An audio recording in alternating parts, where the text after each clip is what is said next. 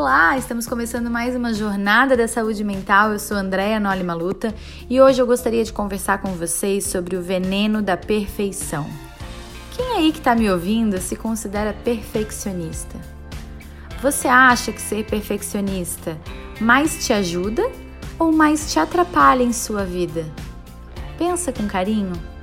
Dedica alguns minutinhos para pensar sobre isso. É muito comum na prática do consultório psiquiátrico encontrar pessoas que têm sintomas de ansiedade e depressão, porque estão num processo de não aceitação de uma realidade que se mostra diferente daquelas que elas planejaram. Planejamento é ótimo. Os meus seguidores e pacientes sabem que eu sou fã de planejamento, adoro traçar metas e organizar os meus horários e, e enfim, ir atrás dos meus sonhos. Mas a gente tem que ter uma certa flexibilidade com relação às metas que a gente traça, aos planos que a gente faz e principalmente a expectativa de que as coisas vão sair exatamente como a gente planejou. Nada está sob nosso controle e isso nos assusta muito. É comum que a gente queira que tudo saia exatamente como a gente planejou, nos mínimos detalhes, porque assim a gente não se surpreende e também a gente não se frustra, porque a gente sabe exatamente o que nos espera ali. O problema de controlar tudo é que também somem as surpresas. A gente não se permite ser surpreendido, porque tudo tem que estar absolutamente do jeitinho que a gente traçou. Então, a perfeição ela acaba sendo um veneno na rotina das pessoas. Além do que, uma fonte de sofrimento intensa, porque como as coisas de fato não estão sob nosso controle, a frustração não será evitada. Pelo contrário, ela vai acontecer e com a sensação dessa pessoa de que algo que está acontecendo é muito mais grave do que realmente é.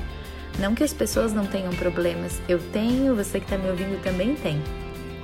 Mas entende que às vezes é, as pessoas é, com o mesmo problema têm uma reação diferente? Isso tem a ver com a capacidade de se adaptar às mudanças do meio e até mesmo às coisas que não saem como planejado. É importante que a gente possa rir das surpresas e das peças que a vida nos prega.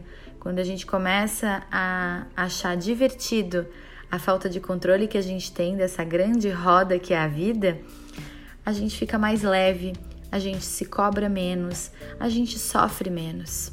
É comum pessoas perfeccionistas terem muitos problemas de saúde psicossomáticos, dores de estômago, diarreia, náuseas, vômitos.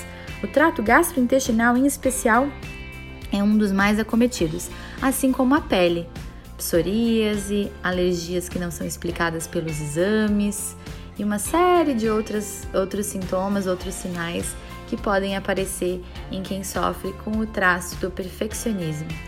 Então, o que eu vou dizer para você que é perfeccionista? Experimente começar a planejar um pouquinho menos, a permitir que a vida te surpreenda, a tentar não manter o controle de tudo e de todos. Permita-se ser surpreendido. Vai que a vida te apresenta uma surpresa interessante.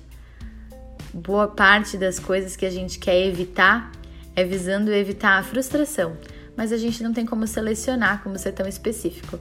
A gente evita a frustração e também evita belos momentos que poderíamos ter vivido se a gente simplesmente deixasse o filme da vida correr sem ficar dando pausa e voltando, indo para frente, querendo controlar todo o roteiro.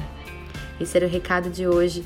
Se fez sentido para você, se você fez alguma reflexão sobre isso, depois me manda um direct, uma mensagem no Instagram, me segue no YouTube.